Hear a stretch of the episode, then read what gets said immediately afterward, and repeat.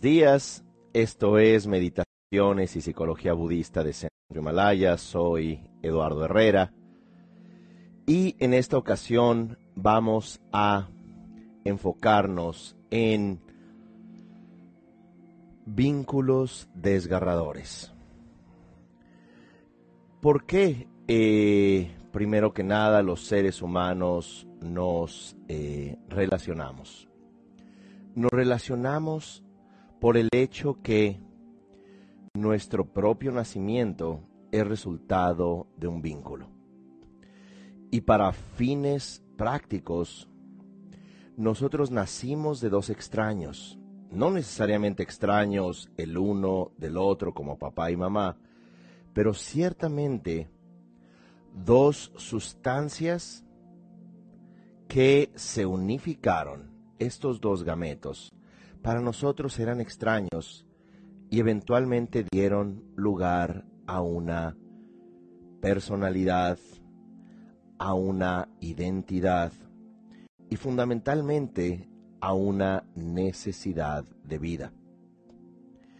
Y esta necesidad de vida, esto que en psicoanálisis se llama eros, esta búsqueda de existencia, necesariamente nos va a conectar a un sistema de vida y lo interesante es que papá y mamá, biológicos por llamarlos de esta manera, son también papá y mamá amorosos. Sea cual fuere el desenlace de esa relación, papá y mamá también son productos de una vinculación no nada más sustancial, genética, sino también de una búsqueda de pertenencia, de una búsqueda de hacer sentido con esto que volvemos a llamar pulsión de vida o eros. El libro tibetano de los muertos Bardo Tudrol en tibetano tiene un nombre mucho más largo, eh, eh Shito, ¿verdad? Eh, o Carlin Shitro. Este libro, eh, publicado en más de 12 ediciones a prácticamente todos los idiomas del mundo, plantea el hecho que cuando nuestros padres, vuelvo a insistir, biológicos, se encuentran en el coito, uno presencia no necesariamente el acto sexual como tal, pero uno presencia como eh, ser del estado intermedio, uno presencia esa pulsión de vida, ese deseo de fusión, ese deseo de integración que eventualmente ocurre a través del orgasmo. Y ese orgasmo que, eh, por lo menos en términos del varón, para que por lo general, no estoy hablando de eh, algo inamovible, tenga que ocurrir a través de un orgasmo y la mujer, eh, llamémosla, mucho más activa también en el orgasmo, pudiéramos decir que en ese acto de unión, en ese acto de fusión donde eventualmente un óvulo es fecundado, eh, el ser que estamos eh, presenciando emocionalmente, no necesariamente visual, eh, vamos a conectarnos a la vida. Conectarnos a la vida biológicamente, claro está, desde un óvulo fecundado y la mitosis que viene, pero también psicológicamente a esa búsqueda de pertenencia, a ese arraigo y aquello que llama eh, el libro tibetano de los muertos, también la conexión kármica con ambos padres, mamá, papá, con quien necesitamos tener un vínculo eh, con ellos, un vínculo con papá y un vínculo con mamá, y al mismo tiempo un vínculo con la unión y la necesidad de ambos. ¿Por qué cuando hablamos de vínculos desgarradores pudiéramos tener que remontarnos a este principio fundamental de la vida? por el hecho que cuando nosotros buscamos vincularnos con otros, sea a nivel de amistad, incluso socios eh, en negocios, pero particularmente en pareja, es cuando más se activan estos procesos de vínculo, esta necesidad de vida, esta necesidad de validación, esta necesidad de contactar contra, eh, perdón, con nuestra dignidad. Y es con base en esta, eh, este principio que comencé a hablarles. Conexión kármica, vincularnos a la vida de papá y mamá en este primer instante. Y fundamentalmente también la conexión eh, con el entorno, lo que va a nacer una vez que nazcamos. ¿Y a qué eh, me refiero? Me refiero al entorno familiar, social, cultural, psicológico, que papá y mamá nos van a otorgar. Y es acá donde se pone eh, interesante. Se pone interesante por el hecho que eventualmente papá y mamá pueden dar lugar a un entorno amoroso, de respeto, de coincidencia gracias a los hijos a un proyecto propio, a un desarrollo natural del eros, a un desarrollo natural de la vida que se va a expresar con el desarrollo psicológico, el desarrollo físico y digamos en general el desarrollo existencial de esa familia. Y que como tal, cuando eh, desafortunadamente los papás, mamá y papá, se desconectan de sí mismos, se desconectan de su pareja, se desconectan, lo que muy a menudo ocurre incluso desde el embarazo, de sí mismos, es cuando comenzamos a, eh, como hijos, como humanos nacidos de vientre, que pues eh, quiero pensar que eh, la abrumadora mayoría de humanos así seguimos y seguiremos naciendo, de este vientre materno, cuando hay esta desconexión, entonces es cuando hay ciertamente una pérdida de vida, una pérdida de la pulsión de vida, y esta pulsión de vida no nada más se va a manifestar fisiológica, neurológicamente como eh, desafortunadamente se estudia eh, en niños eh, con trastornos de vínculo, attachment disorders, como le llaman en inglés, y es allí donde hay trastornos neurológicos, inmunológicos, hormonales, de aprendizaje, pero no quiero entrar en esta parte con más detalle, y por supuesto lo merece, sino que quiero enfocarme en el aspecto eh, psicoemocional, en el aspecto de vida que eh, plantearía el budismo que cuando no hay esa vinculación amorosa, esa estructura básica, es sumamente fácil que eso se torne, eso se vuelva dolor dukkha, sufrimiento, trauma, y eventualmente ese dolor se vaya a traducir en agresión. Y agresión, como muchas veces se ve en pequeños, pequeñas y eventualmente que crecemos todos, ¿verdad? Nos volvemos adultos, eh, por lo menos en edad,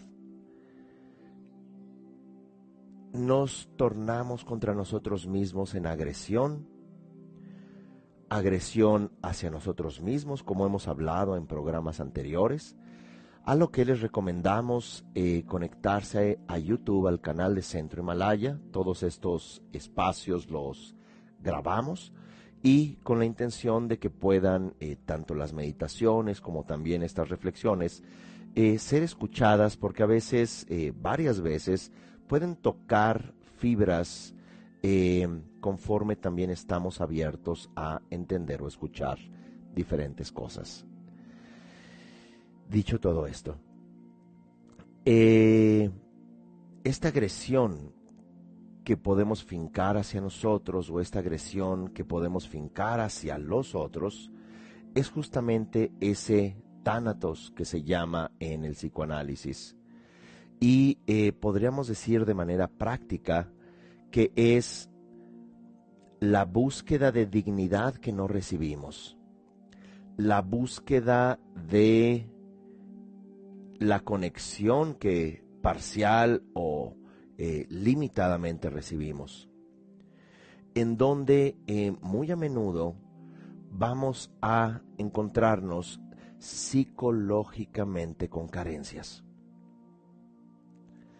Y es por eso, como mencionábamos la sesión pasada, eh, en donde hablamos de abandonar nuestro abandono, que vemos todas estas canciones actuales, populares, donde eh, se me ocurre eh, esta canción de Adele, o dos o tres canciones de ella, una que dice, Don't you remember the reason you love me?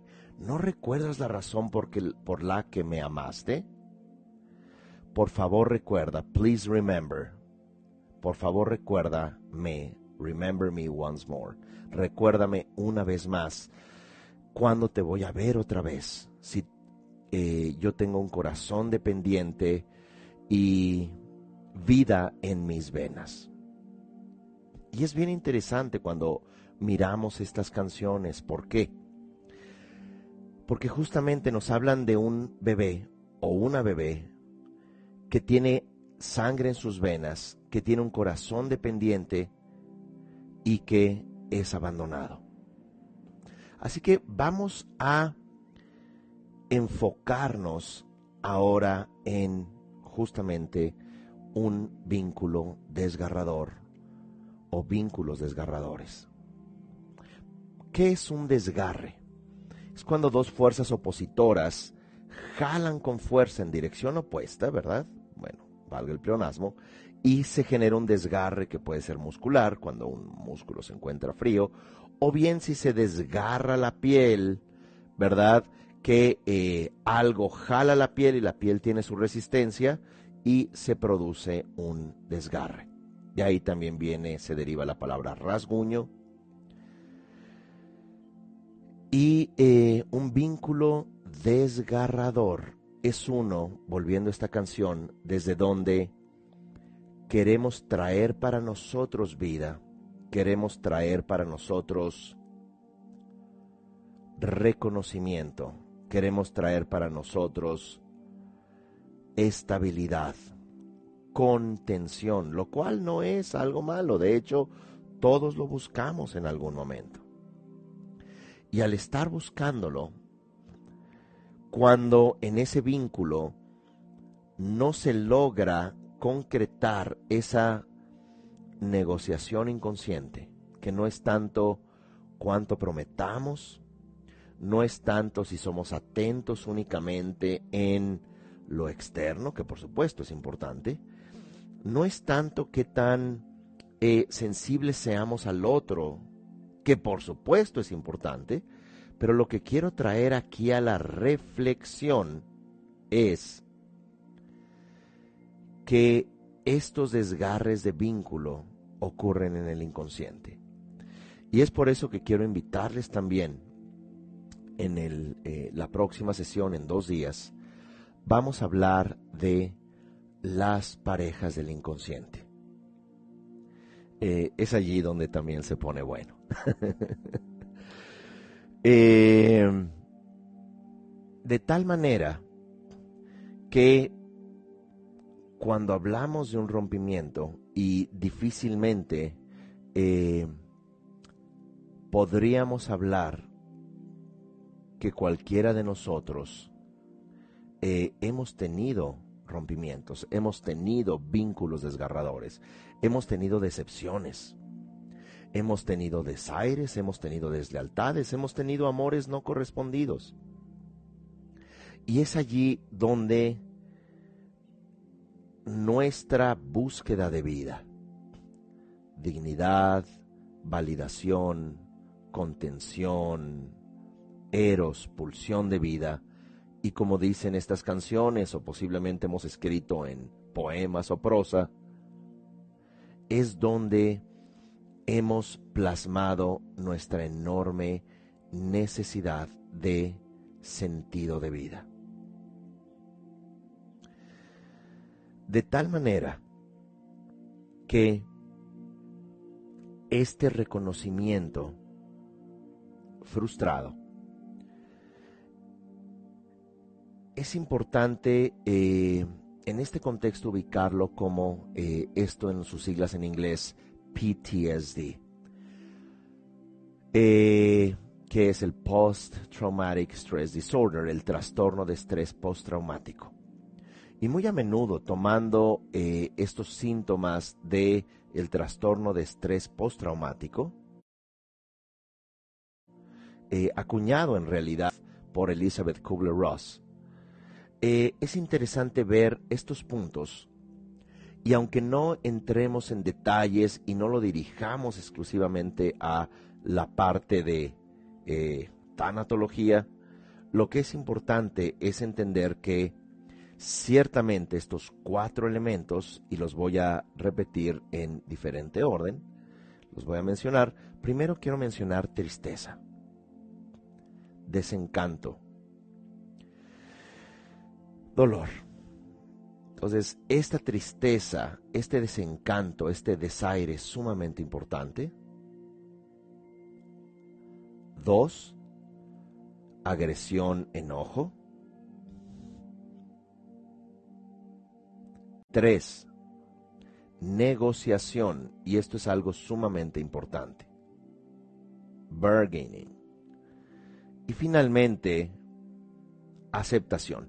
Y son cuatro referentes que por supuesto hay otros elementos, pero siempre en una sesión de una hora vale mucho la pena que podamos eh, tener eh, puntos referenciales. ¿Para qué? Para que sea útil lo que estemos hablando y no tengamos que hacer una disertación y cerrar con la verdad absoluta, que por supuesto este espacio no pretende la verdad absoluta, ni mucho menos la verdad.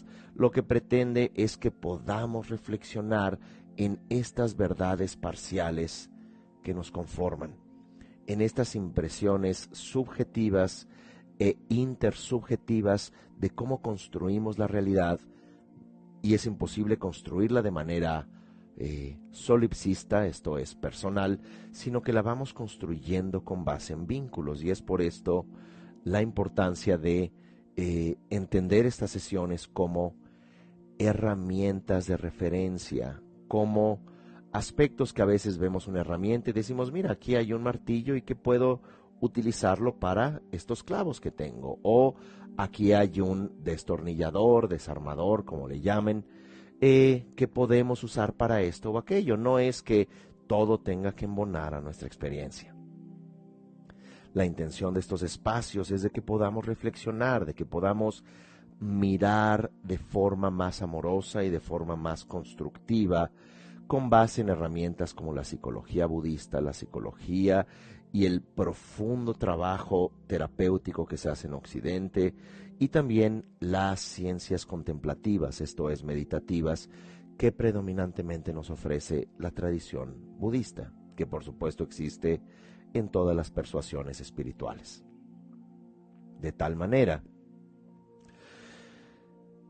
que cuando hablamos de estos cuatro referentes, vuelvo a repetir, tristeza, desaire, desencanto, como resultado de un rompimiento, dos, enojo, tres, negociación, cuatro, aceptación. Y vamos a tomar estos cuatro referentes primero desde un punto de vista disfuncional, para poder reflexionar. Primero que nada, vamos a tomar insisto, los cuatro referentes manejados de manera, llamémosle, destructiva. ¿Por qué lo menciono? Porque esto es algo que por lo general vamos a actuar los humanos, ya que nuestros referentes inconscientes, como vamos a hablar el la próxima sesión, las parejas del inconsciente, eh, actuamos muchas veces eh, de una manera justamente no racional, sino a partir de nuestra estructura emocional inconsciente, la cual no nada más tiene un lenguaje personal de nuestra propia historia, sino la historia de todos nuestros ancestros, antepasados o metanarrativas culturales y sociales. Cuando nos enfrentamos ante esta tristeza, este desencanto, este amor no correspondido, o este proyecto de años que de pronto descubrimos deslealtad, dicho de una manera eh, más específica, infidelidad, o cuando no nos dimos cuenta cuando pasó la noche del el desenamoramiento, ya sea de un lado de la pareja, del otro o mutua. En esta tristeza tenemos que entender que hay pérdidas no declaradas.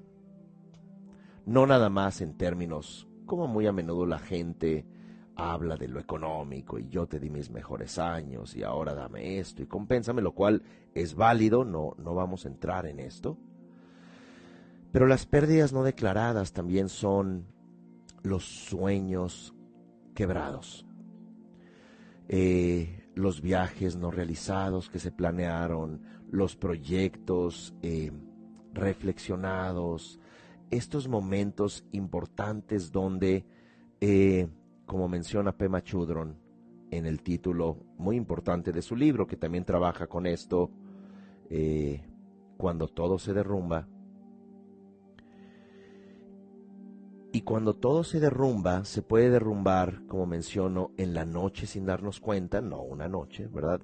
En la oscuridad del tiempo, que llamamos ignorancia, que llamamos no percatación, o puede ser en un golpe súbito como ocurre en este confinamiento, y no estoy diciendo que sea general, pero es cuando las personas, los cónyuges, la pareja, se da cuenta que no es necesario pretender más. O el inconsciente de uno deja el teléfono móvil abierto para que alguien vea los mensajes de que esa relación se ha terminado desde hace mucho tiempo. O bien a veces en un exabrupto se dicen cosas que eh, muestran o evidencian el féretro de la pareja, el féretro del proyecto, y es allí cuando uno o el otro, o ambos, se dan cuenta de, esta, de este rompimiento, y es ahí cuando entramos, que también se puede llamar duelo, pero a veces es un poco ambigua la palabra. Grief es la palabra en inglés que directamente significa tristeza. Y tristeza es algo importante. ¿Por qué? Porque podemos tener una tristeza natural y sana. Necesitamos un tiempo para sanar ese dolor. Una tristeza donde eh, debemos, eh, y eso lo vamos a hablar desde lo sano, de trabajar con hacernos responsables de esta experiencia, pero ahorita estamos en lo no sano. Así que de este dolor, eh, del cual podemos generar trastornos destructivos o trastornos codependientes, podemos pasar a la agresión y muchas veces la agresión es una agresión hacia uno no soy suficiente y por lo tanto tengo que eh, otra vez eh, hacerme la víctima. o bien generar agresión hacia la pareja, o ya más de manera patológica, ir a retar, si es que es el caso, a esta tercera o cuarta persona con quien nuestro cónyuge pudiera estar. ¿Por qué te metes con mi cónyuge, mi pareja? Y no, no, no responsabilizamos de esta pérdida, de nuestra ineficacia, o de la ineficacia y la no transparencia de nuestra pareja, pero confrontaríamos a una o un tercero. La agresión se torna una donde incluso eventualmente queremos quemar el álbum, ya no existe, ¿verdad? Pero bueno, hablemos un poco retro, me contaron, del álbum de fotos o de las eh, de las fotografías, eh, perdón, de las flores guardadas en un libro, de los recuerdos, de los mensajes, de los poemas, de los objetos comprados en los viajes. Y en ocasiones están los hijos. Esa eh, evidencia fruto de un amor que en una, en una eh, circunstancia sana debemos de recuperar el amor a nosotros a través de los hijos y aceptar al otro como también coparticipante. Obviamente en un escenario ideal. Pero esta agresión se puede tornar tan fuerte que dejamos de aprender, dejamos al quemar ese álbum de fotos, al romper los recuerdos de pareja, responsabilizar al otro, escondernos en la cápsula de nuestro narcisismo, es cuando la agresión puede durar no meses, años. Y es donde podríamos también encontrarnos en un proceso de búsqueda y un ciclo repetitivo. Pasemos al siguiente punto. Negociación. Podemos negociar equívocamente Podemos decir, mira, y si me pongo de tapete otra vez y nada más las suelas las limpias un poquito para que no me manche mucho. Y si em, después de esta traición nada más te olvidas de esta persona, aunque sé que vas a encontrar a otra. O la negociación en términos de no poder aclarar cosas. Finalmente, y tengo que ir un poco rápido para también dar algunas propuestas y de manera ideal meditar. Vamos a retomar algunos puntos la próxima sesión en parejas del inconsciente. Del inconsciente eh, de tu persona. No, es broma. Del inconsciente.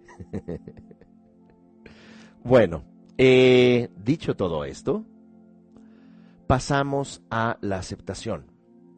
Y la aceptación en un contexto disfuncional es, no me hago responsable de esta pareja. Yo simplemente entré con las mejores cartas, jugué eh, lealmente, eh, fui completamente eh, ejemplar en la pareja y me encontré a este cerdo, a esta arpía. no es posible ¿Habrá en realidad algún hombre o alguna mujer decente en este planeta? Uno que llega con sus mejores cartas y uno que hasta fue a terapia para llegar lo más sanitizado, ahora que está de moda, sanitizado a la relación y hace todo esto esta fulana, fulano. Bueno, vamos a entrar, vamos a eh, plantear este PTSD, este trastorno de estrés postraumático, desde una perspectiva sana. Eh, lo voy a mencionar brevemente y luego entrar en una eh, reflexión y en una propuesta. Cuando nos encontramos ante el importante desaire la importante tristeza. Incluso usemos la palabra castellana muchos, muchas traducciones no son tan convincentes, el duelo, que viene del duelo, ¿verdad? Eh, en fin, que alguien tiene que perderse allí. En realidad es una tristeza y a veces no tiene el otro que desaparecer o salir un muerto del duelo, ¿verdad? Mucho menos uno. Así que esta tristeza es importante tocarla. Es importante tocar el genuino corazón de la tristeza. Les recomiendo este tema, el genuino corazón de la tristeza, en YouTube, en el canal de Centro Himalaya. Tenemos también un seminario eh, con este tema. Poder reposar en la tristeza, poder sentir nuestra expectativa truncada, mas no muerta. Nuestra, eh, nuestro dolor, nuestras pérdidas no declaradas, como tenía sueños, planes contigo, hubo tantas cosas que dejamos allí en el desfiladero. Eh, de tal manera que esta tristeza es importante sentirla. Y aquí voy a eh, comenzar a traer eh, las recomendaciones, que en realidad son tres R's. Primero que nada, reconocer, reconocimiento. Así que cuando encontramos la tristeza, debemos entrar en el, perdón, reconocimiento. Y el reconocimiento es, primero que nada, reconocernos como individuos vivos. Reconocer que genuinamente nosotros teníamos un deseo y anhelo de vida y reconocer que el otro también llegó con sus cartas, unas abiertas y otras cerradas, no porque jugara indecentemente al póker, sino por el hecho que las cartas cerradas o tapadas son las cartas del inconsciente que todos traemos. Así que, primero que nada, reconocernos, y cuando estamos en la tristeza hay que reconocer que estamos tristes. Hay que reconocer que también teníamos expectativas, que queríamos ser validados, que queríamos ser amados. Reconocer que teníamos cartas abiertas y teníamos cartas tapadas, no únicamente la otra persona. No, mira, es que la otra persona sacó el cobre, es que nada más le haces así y se le cae la pintura. Digo, es muy fácil, pero eso no es un reconocimiento de dos personas buscando la pulsión básica de vida que nos trajo esta existencia. Y vamos a traer el segundo punto sano del PTSD, que es eh, enojo, agresión, y este enojo, agresión puede ser sano también. Podemos expresar enojo sano. Todas estas ideas eh, de templo espiritual, de no, no, no, yo, yo no estoy enojado, yo simplemente estoy purificando karma y eh, como le llamo a veces la sonrisa de Ashram, que te está eh, comiendo las emociones y estás con tu sonrisa, es que todo es la luz violeta, todo es lindo, eh, estoy llorando, pero en realidad estoy llorando por tu felicidad. No seamos hipócritas. Podemos expresar enojo saludable. Podemos decir, esto fue injusto. Podemos también decir, estoy molesto conmigo mismo. No se trata de golpearse, no se trata tampoco de, eh, generar aquí un, tratado sobre lo impresentables que somos, pero el enojo saludable y particularmente cuando hay traiciones o cuando como humanos nos equivocamos. Y este enojo saludable nos lleva a la segunda R. Recuerdan, la primera reconocer, la segunda es, muy importante, responsabilidad. Y responsabilidad tiene eh, dos conceptos fundamentales. El ya muy conocido, habilidad de responder. Y el segundo, del inglés, to own the experience. Own no significa hacerte dueño necesariamente, pero significa el que puedas ser responsable, ¿cómo decirlo? Pero ser capaz de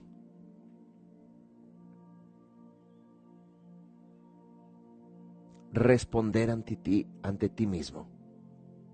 Es muy fácil decir es que yo actué bien y el otro no, pero cuando en el enojo saludable te haces responsable, primero que nada te haces amigo de ti mismo y dices, estoy molesto, incluso estoy triste. Pero al hacerte responsable tienes que decir, yo también elegí a esa pareja. No nada más posiblemente fue un, baile o un tango tradicional de dos personas. Los dos lo bailamos. Pero desde mí tengo que aceptar que yo abrí la puerta para conectarme con esa persona. Que yo le busqué. Que yo también expresé lo que sentía, mis expectativas. Es más, yo incluso pude comenzar con la seducción.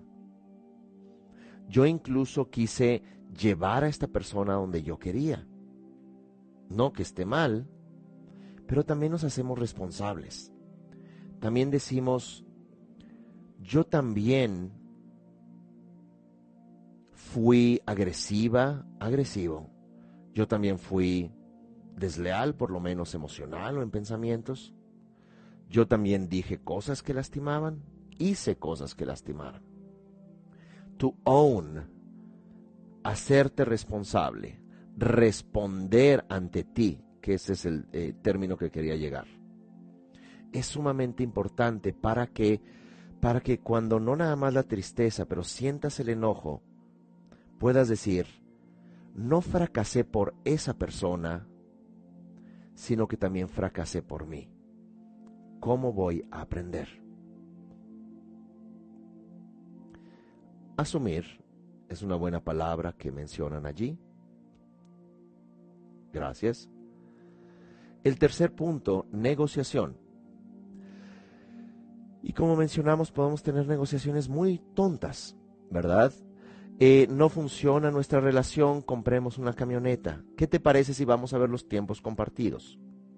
Digo, no digo que la camioneta o los tiempos compartidos no sean buenos, ¿Qué te parece si nos embarazamos de nuevo, cariño, a ver si eh, algo funciona y algo nos ata?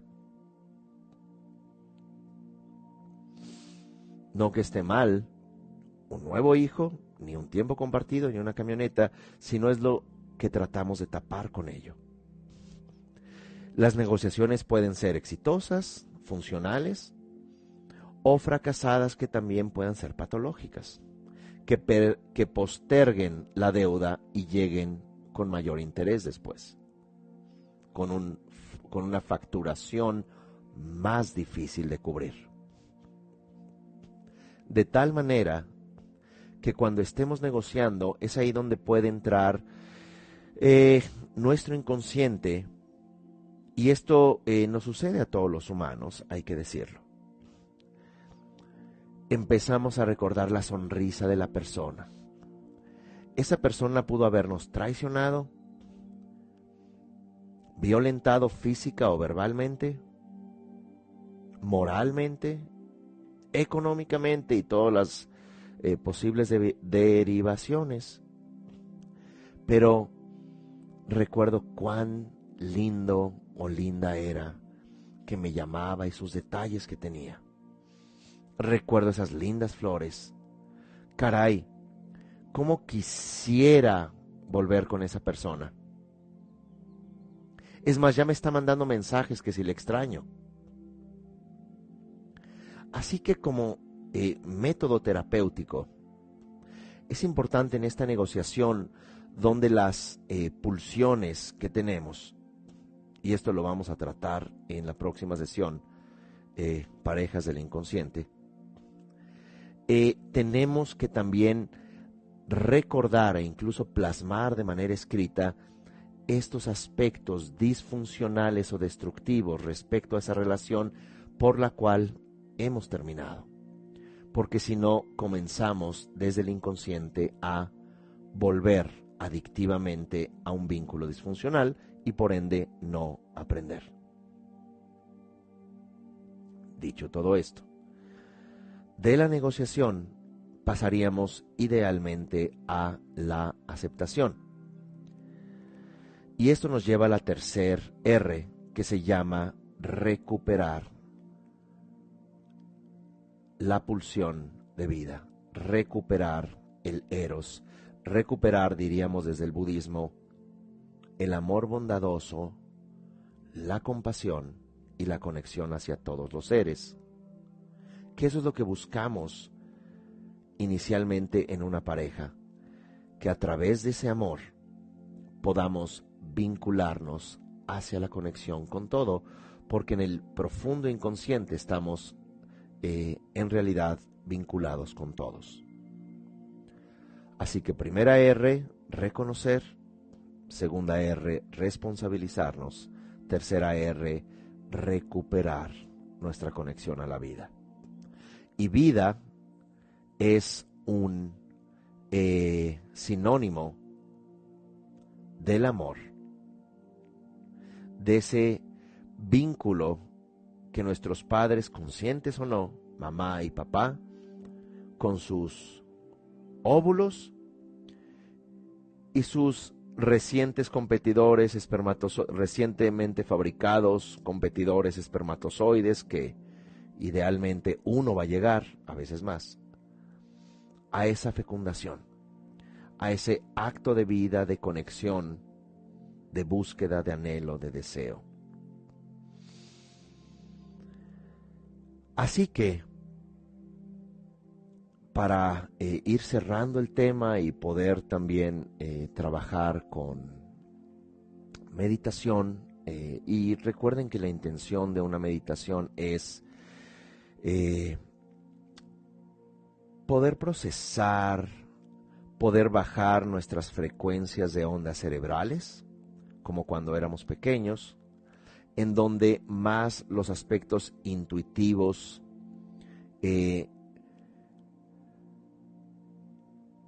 formativos, Bruce Lipton le llama como un, una grabadora directa al sistema límbico, al inconsciente, a la estructura emocional y que cuando en estados meditativos o incluso en inducciones terapéuticas, hipnóticas, no digamos, de, eh, llamémoslo así, eh, hipnosis que en ocasiones puede ser tendenciosa, ¿verdad? O no profesional.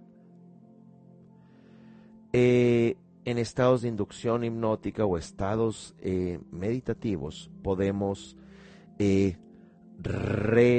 regrabar, sobreescribir, recondicionar esa estructura de energía y esto es lo que hace la tradición budista con meditaciones eh, que en ocasiones se utilizan visualizaciones, luces, colores, formas eh, búdicas, como por ejemplo meditar en el Buda histórico Shakyamuni. Eso se llama mudra o símbolo, que símbolo en realidad es un lenguaje. Se puede acompañar de mantra, que es una frecuencia vibratoria. Las personas a veces confunden como nada más algo mágico, transmundano, trascendente, pero sin comprender la profunda propuesta psicológica, mudra, narrativa, lenguaje, que estamos hechos de lenguaje, consciente, inconsciente, vibración o frecuencia, que es eh, esta reestructuración todavía más profunda desde el cuerpo de energía sutil, y samadhi, tercero, que es la absorción meditativa, es decir, estás concentrado, no está tu mente en lo que vas a hacer hoy en la noche o en el trabajo de pasado mañana y eh, estás repitiendo un mantra o estás aparentemente en un ejercicio eh, meditativo. Bueno. Así que, eh, entrando a cerrar esta idea. cerrar esta propuesta, cerrar esta reflexión y no cerrar como una conclusión absoluta, está escrito en piedra y no hay nada más que decir, sino eh, generar este espacio de reflexión. A propósito, quiero invitarles también esta noche, vamos a volver a tocar eh, el tema de abandonar nuestro abandono, hoy 7 de la noche, hora de la Ciudad de México eh, con Luz María Cetina. Va a estar en vivo aquí en el canal de Centro Himalaya y también en el canal de Instagram de Luz, eh, Luz Macetina, que es una importante maestra de yoga, conductora, una persona muy espiritual y, sumamente agradable en presentar temas de interés y de eh, crecimiento. Si se preguntan a qué hora 7 de la noche en la Ciudad de México, qué hora es en su país, les recomiendo eh, una, eh, eh, un buscador que se llama Google y pueden poner hora en la Ciudad de México y luego ya pueden hacer los cálculos. Si no, de todos modos va a quedar allí en YouTube, ¿verdad? Más adelante en el canal de Centro Himalaya para que puedan verlo en la comodidad de sus horarios. Muy bien, así que, eh, bueno, dicho todo esto, vamos a eh, cerrar. En los vínculos buscamos dignidad, buscamos validación, buscamos reconocimiento. Y no me refiero a un reconocimiento público, me refiero a un reconocimiento de estar vivos, un reconocimiento de estar allí, de ser suficientes. Eh, nos buscamos en los otros. Como hablaremos la próxima sesión, parejas de nuestro inconsciente, buscamos aquello ya sea que nos conecta a la vida o que no nos ha permitido conectarnos a la vida. Y es por eso que en las relaciones interpersonales es cuando más se pueden manifestar nuestro dolor del sistema inconsciente, transgeneracional, familiar, donde nuestras emociones realmente pueden llegar a niveles muy profundos, tanto de dolor como también la posibilidad de sanar. Para esto hablamos de un modelo tradicional del el trastorno de estrés postraumático, con sus cuatro fases tradicionales presentadas por Kubler-Ross en un libro llamado La Rueda de la Vida, vinculado a la tanatología. Número uno, eh, tristeza, número dos, enojo, número tres, negociación, número cuatro, aceptación, que puede tener diferentes, eh, diferente orden. Lo vimos desde una perspectiva disfuncional y otra perspectiva idealmente funcional, contactada, siendo que somos seres humanos y tenemos sensibilidad, seres sensibles, dice el budismo, para poder trabajarlo y sanarlo. De ahí hablamos de tres R's, reconocer, responsabilidad y recuperarnos en la vida, en el amor. Muy bien, así que vamos a eh, hacer este ejercicio breve de meditación, eh, donde vamos a cerrar los ojos. Estiramos un poco el cuerpo, respiramos. Y al respirar, Inhalar, sostenemos brevemente el aire y al sostenerlo decimos en nuestra mente, estoy vivo. Exhalamos. En la siguiente inhalación que sostengamos, pensamos, merezco estar conectado a la vida. Exhalamos. Volvemos a inhalar y pensamos, estoy conectado a todo lo vivo, incluido mi cuerpo. exhalamos. Inhalamos de nuevo. Estoy conectado al amor en mí y en los demás. Exhalamos. Inhalamos de nuevo y pensamos todos mis vínculos, hasta los dolorosos, tienen amor y vida.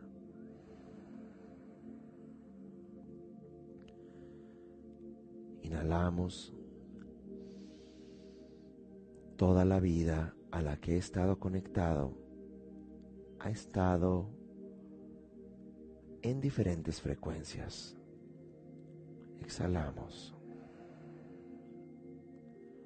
Ahora respiramos normalmente y reflexionamos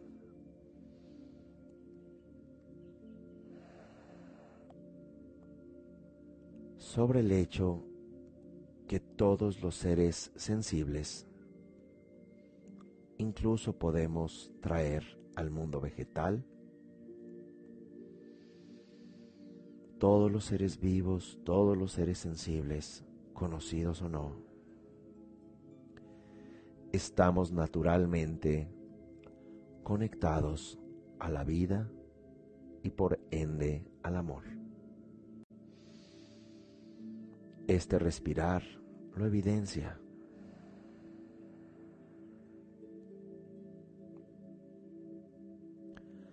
Así que, desde nuestros padres, en la tradición budista y en otras tradiciones terapéuticas. Papá se pone del lado derecho, como exista o lo recordemos. Mamá del lado izquierdo, como exista o la recordemos.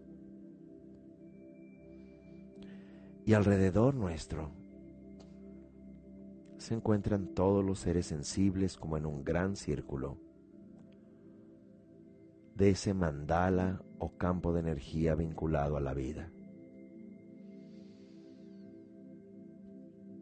Frente a nosotros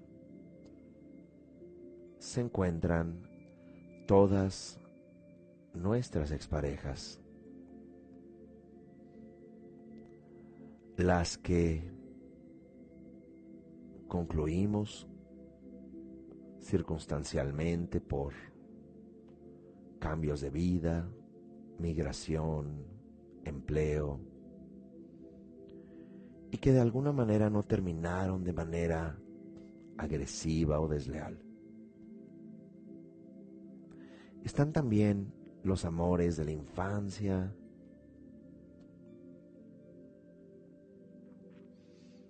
personas que anhelamos y no pudo ser.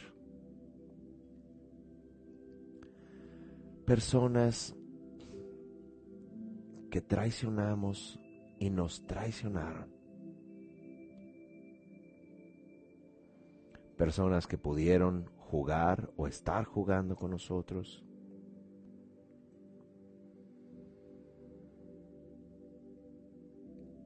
Y miramos a todas estas parejas y estas parejas o vínculos de conexión nos miran. Nos miran y les miramos. Pero al mirar a los ojos de todas estas personas, vemos un brillo de vida. Vemos una luminosidad en sus ojos que es en realidad como piezas de un rompecabezas de nuestro inconsciente.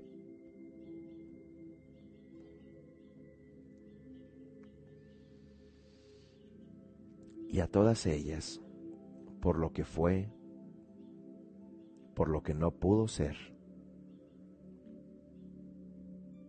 por lo que fue y dejó de ser. por las pérdidas no declaradas y las declaradas.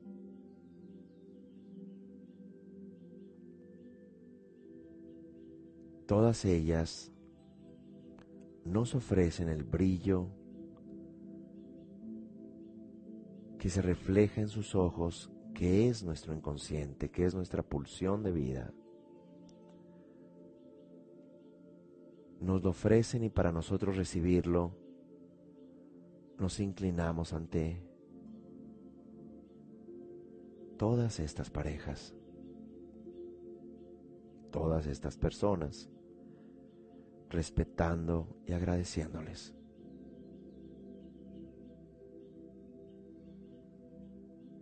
Lo tenemos que hacer porque llevan con ellas, todas estas parejas, estas personas, parte de nuestra vida y de nuestra conexión al amor. Y al inclinarlos, al inclinarnos, perdón, les decimos gracias. les decimos te respeto.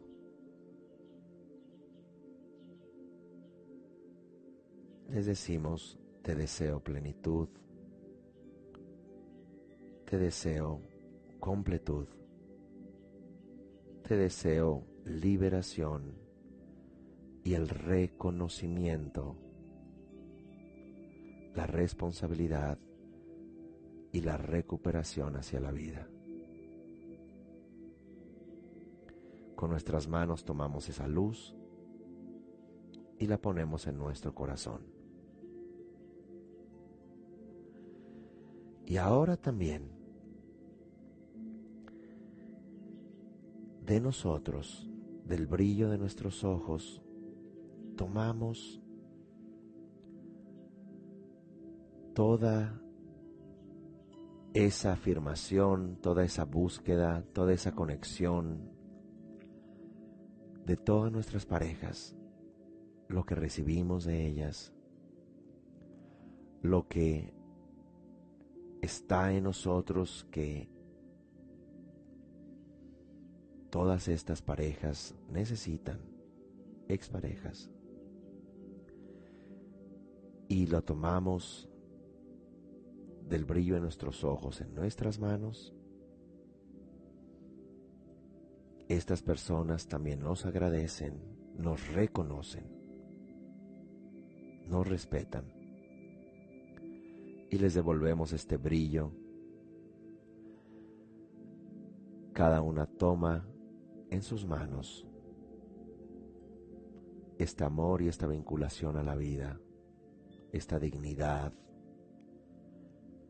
este pertenecer y lo ponen lo toman en su corazón.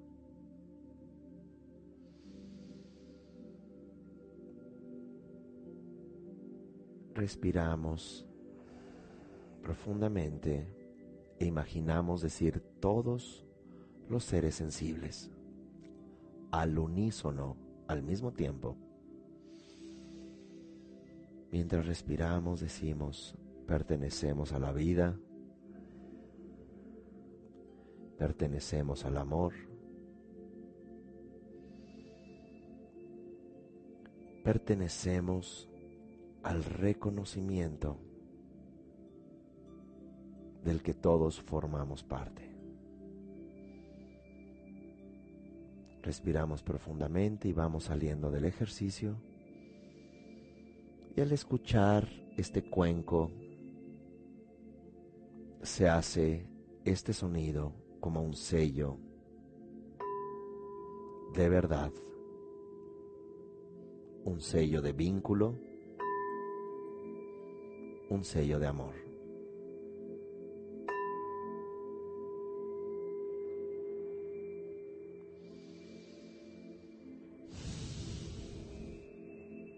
Muy bien. Les agradezco mucho esta eh, oportunidad de que podamos compartir, meditar y eh, hacer estas reflexiones. Nos vemos esta noche a las 7 para eh, reflexionar sobre abandonar nuestro abandono en este canal de Instagram. Y también recordarles que a finales de mes tenemos esta gran oportunidad que es el retiro de aprender mindfulness, mindfulness desde la base. Entren a centrohimalaya.com para aprender a meditar y profundizar en su interior. Gracias.